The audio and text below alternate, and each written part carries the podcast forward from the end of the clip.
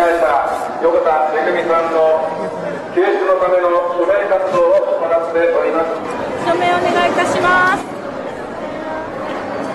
何の知見もなかったことは残念に思ってます。しかし、我々は、まあ、政府を信頼して、まあこれからのあの構想を上持ちしたいと思っております。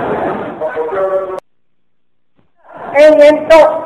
向こうの思うつぼにはまっていくような気がしてなりません。なぜこんなに長引くのでしょうか？何度も何度もじらしながらあちらはまた次の会談を持ちましょうと約束してまた今度も同じような形でそれが進んでいきこのようにまた延々と向こうの思うつぼにはまっていくような気がしてなりませんそのうちに子どもたちも弱り果て家族も年老いて弱り果て本当に二度と元気な姿で会うことができないかもしれないという不安を私たちは持ちます。一刻も早い救出が求められています。